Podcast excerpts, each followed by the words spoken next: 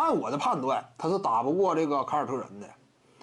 你你这个投篮效率也是这样，根据对手的不一样，你得分开看。你别说之前几轮系列赛你投的好，一旦说面对不同对手，人家能够采取无限换防了，你这会儿就容易完吗？面对无限换防啊，你比如说啊，这个阿德巴约他也谈了，他说我们这支球队呢，换防能力是最突出的，但是恰恰对方换防能力也同样突出。凯尔特人换防能力也极强，那这会儿拼的有时候就什么？你看啊，基本上联盟当中。对拼无限换防的话，这个有一个最直接可以参考的案例，谁呢？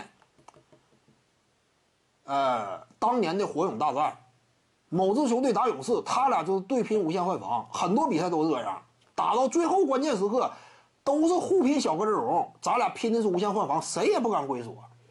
面对勇士队，你敢龟缩吗？斯蒂芬库里外线投死你啊，你就是不龟缩，他单打阿里扎，人家都单玩呢，谁也不敢龟缩。面对葫芦球手，你也不敢阵防。你这说龟缩的话，他俩这个中路挡拆效果也非常理想。因此呢，你看没看到当年胡子打这个打率队打这个勇士，双方基本拼的是无限换防，而拼无限换防呢，你就得拼一对一的攻坚能力，这个得极其过硬，你才干得了这活一对一攻坚，呃，别说别的，这两队基本上啊，面对无限换防情况之下，一对一攻坚攻坚能拿得出手就那么几个。呃，库里、杜兰特，再加上胡子球手以及保罗，就这么几个，其他人再想干这活干不了。你就包括埃里克·戈登，看没看到？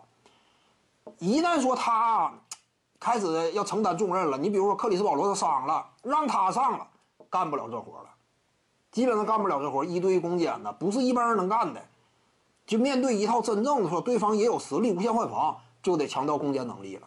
而攻坚能力呢，点位来讲。还是凯尔特人更多，包括杰伦布朗在内，他的突破也挺犀利。杰伦布朗啊，对面这个呢发起点就有限，你就包括这个德拉季奇之类的，你要是掩护之后龟缩的话，德拉季奇发挥的余地非常大，或者就是支配球，对不对？趁着你龟缩呀，内线佯攻，然后再由内由外从里打到外，外线得到机会，要不就是什么，他直接三分线以外开炮，经常看到。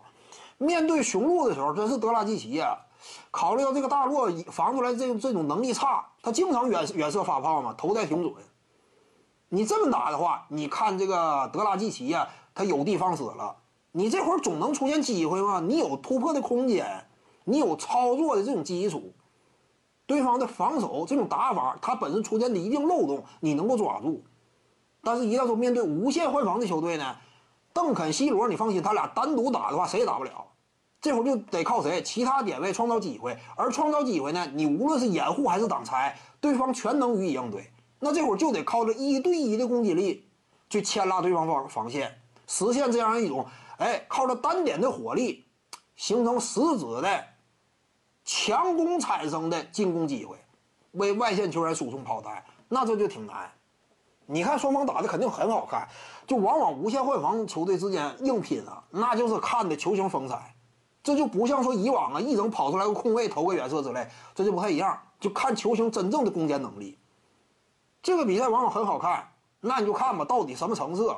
吉米巴特勒长期稳健的输出表现能否匹配塔图姆？而且这一次也是关键战役，塔图姆能不能扛起差不多巨星级别的名号？今年塔图姆真果率队干进总决赛的话，塔图姆就是巨星。徐静宇的八堂表达课在喜马拉雅平台已经同步上线了，在专辑页面下您就可以找到它了。